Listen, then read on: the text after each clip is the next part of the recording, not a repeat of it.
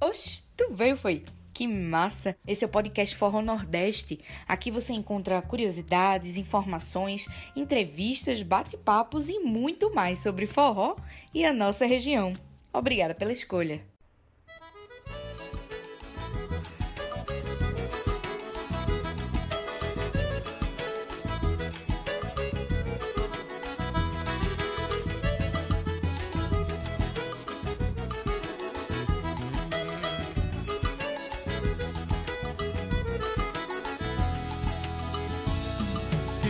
Eu sinto de um bem.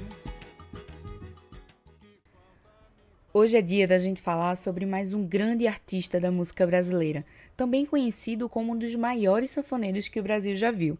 Estamos falando de José Domingos de Moraes, o eterno Dominguinhos, discípulo de Luiz Gonzaga. A história de Dominguinhos começa no dia 12 de fevereiro de 1942, na cidade de Garanhuns, em Pernambuco filho de dois alagoanos, Dona Mariinha e seu Chicão, que era conhecido como um sanfoneiro e afinador de sanfonas. Dominguinho se interessou muito cedo pela música. Aos seis anos já tocava sanfona, triângulo, pandeiro e se apresentava com dois dos seus 16 irmãos, em feiras e também em portas de hotéis em troca de algum dinheiro. Daí em diante, esse virou um dos principais sustentos da família. Tocar nas portas de hotéis e nas feiras já havia sido uma rotina para Dominguinhos, mas ele mal sabia que o destino reservava um grande encontro em um desses hotéis, que foi o Tavares Correia.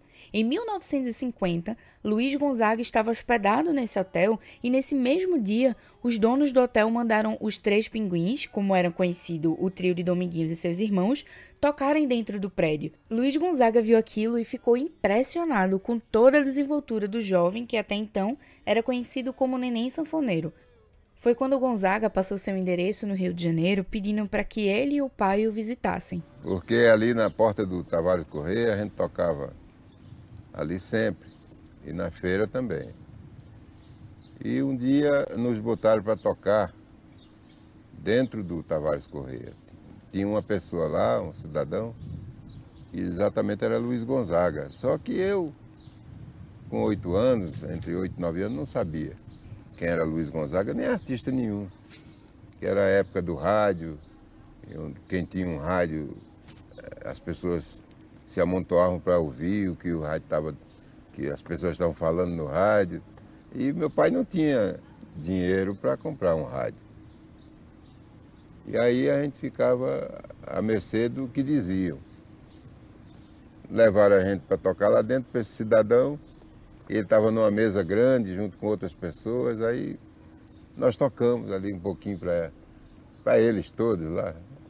E um era Gonzaga. Aí ele deu o endereço dele, deu um bolo de dinheiro que eu não sei até hoje quanto foi. Sei que meu pai gastou um bom tempo, viu?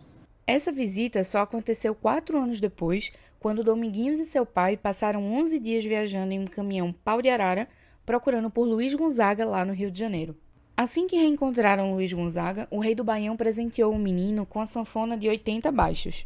Daí em diante, Dominguinhos passou a ter uma verdadeira amizade e a conviver com Luiz Gonzaga. Nos anos seguintes, ainda com seus 15 ou 16 anos, ele começou a tocar em bares, boates e churrascarias no Rio de Janeiro. Nessa época, a vida de Dominguinhos estava começando a mudar. Em um determinado ponto, ela teve uma grande virada. Certo dia, a imprensa foi fazer uma reportagem com o rei do Baião e Dominguinhos estava com ele. Foi então que Gonzaga aproveitou o momento para lançar Dominguinhos como seu herdeiro artístico, isso mesmo, algo que Dominguinhos não esperava.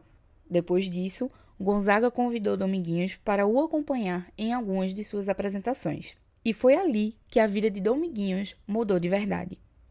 Bem ali, praticamente começou uma nova vida para mim.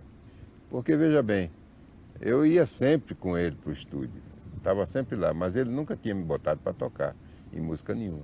Mas eu estava rapado de tudo porque eu vi ele ensaiando lá no, no quarto que ele ensaiava lá na casa dele. E aí, o que é que aconteceu?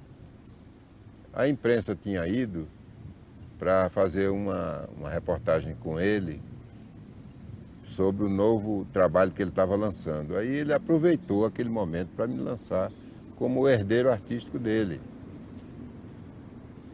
Isso para mim foi uma surpresa muito grande, além de pedir para eu tocar acompanhando ele no Forró no Escuro. Ele fez a abertura, o microfone aqui, em pé, depois botou a sanfona no chão e eu continuava tocando, já de uma forma diferente, que não era quase, era parecida com a dele, mas todo mundo notava que não era Gonzaga que estava tocando, que a pisada dele era conhecida por todo mundo.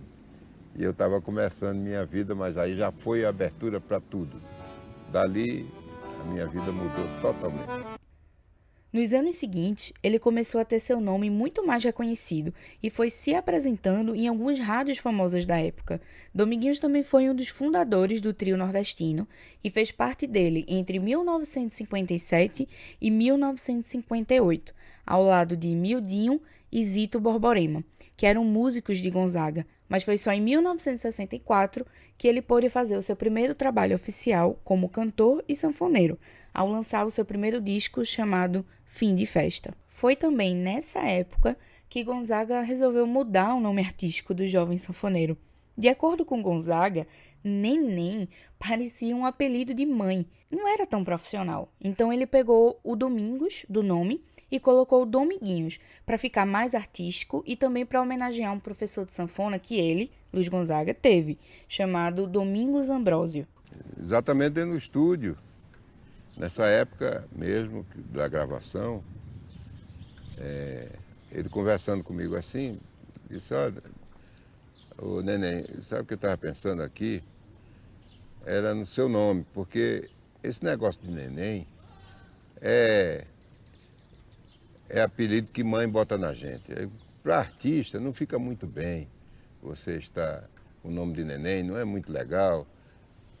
Você tem Domingos no nome, vamos colocar Dominguinhos, porque fica mais artístico, faz uma homenagem a Domingos Ambrosio, que é um professor que eu tive em Juiz de Fora, que ele serviu o exército também lá em Juiz de Fora. E aí fez amizade com todo mundo e, e aí ele sugeriu que fosse em homenagem ao Domingos Ambrosio, que era Dominguinhos também, mas que tinha ensinado um bocado de coisa a ele no acordeon, que era sanfoneiro esse camarada. Aí ele sugeriu e eu prontamente aceitei. Ficava mais sugestivo, né? Aí eu já tocava na Rádio Nacional, na Marinque Veiga, na Tupi, e todo mundo, e o Rio de Janeiro, quase todo me conhecia como neném, porque eu já era, eu ficava tudo quanto era boato, dando canja e, e por ali, nos campos dos bailes. E aí todo mundo conhecia como neném. Quando eu apareci e gravei meu primeiro disco com o nome de Dominguinhos, foi uma gozação muito grande na Rádio Nacional. Eu digo, chega, fiz meu primeiro disco, agora vocês vão ter que me aturar aqui. Não como neném, como Dominguinhos. Aí o cara fez um programa todo comigo e, e louvando a atitude de Pedro Sertanejo, que foi quem me lançou em disco pela primeira vez. Alguns anos depois, em 1967, Dominguinhos teria uma nova virada em sua vida quando passou a conviver com a também pernambucana Anastácia, sua maior parceira musical. Essa parceria durou mais de uma década e rendeu mais de 200 músicas, entre elas grandes sucessos como Eu Só Quero um Xodó. Para muitos, foi um momento chave na carreira de Dominguinhos, que ganhava cada vez mais força como artista. Anastácia eu já conheci aqui em São Paulo. Conheci em São Paulo, fizemos alguns programas ao vivo e em 1967, fazendo uma viagem com Luiz Gonzaga, que ela foi incluída nessa viagem, eu descobri que eu era compositor através dela. Que eu fiz uma música no Hotel Jax, na entrada de, de Aracaju. Nós ficamos lá. Na entrada tem aquela, aquele hotel, Hotel Jaques. E aí, não é Jackson não, é Jaques mesmo, né? E aí nós ficamos naquele hotel e eu comecei a fazer uma música e depois ela bateu na porta e disse: Olha, neném, que era meu apelido, né? Você, eu botei uma, uma, uma letra nessa música sua. Eu não sabia que eu era compositor baixo, que eu fazia as músicas e deixava para aquilo lá. Até que ela botou a letra nesse mundo de amor que nós demos para. Foi a primeira música que eu fiz com ela, nesse descobrimento, que Marinês foi quem gravou.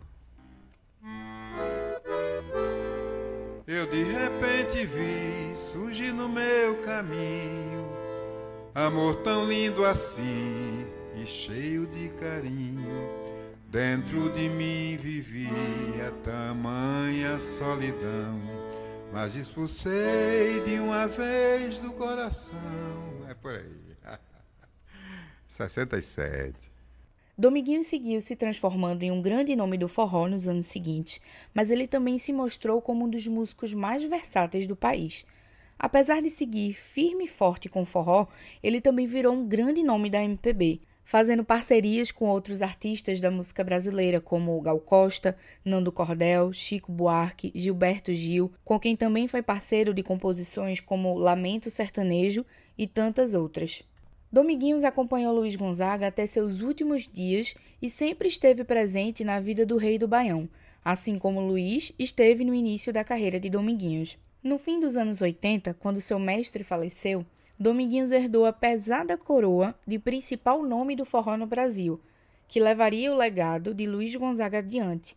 Ali, Dominguinhos já era um artista consagrado na música brasileira e começava a cumprir aquilo que Gonzaga havia dito ainda em sua adolescência, que ele era o seu herdeiro artístico. Nos anos 2000, Dominguinhos teve uma consagração internacional ao receber o seu primeiro Grammy Latino, pelo CD Chegando de Mansinho. Ele voltou a ganhar o prêmio em 2012. Entre os dois prêmios, ele também concorreu a outro Grammy, mas não venceu.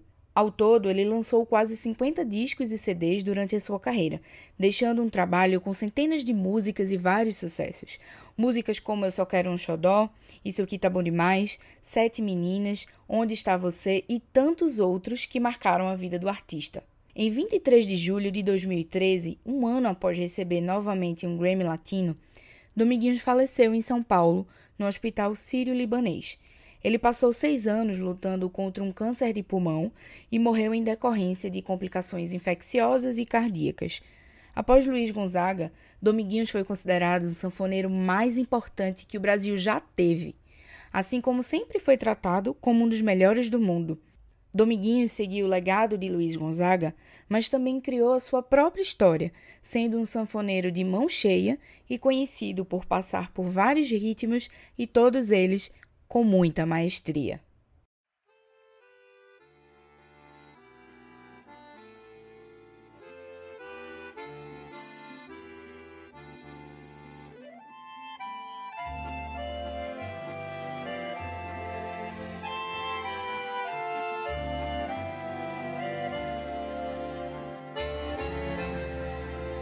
Por ser de lá do sertão, lá do cerrado, lá do interior do mato, da caatinga do roçado. Eu quase não saio, eu quase não tenho amigo. Eu quase que não consigo ficar na cidade sem viver contrariado.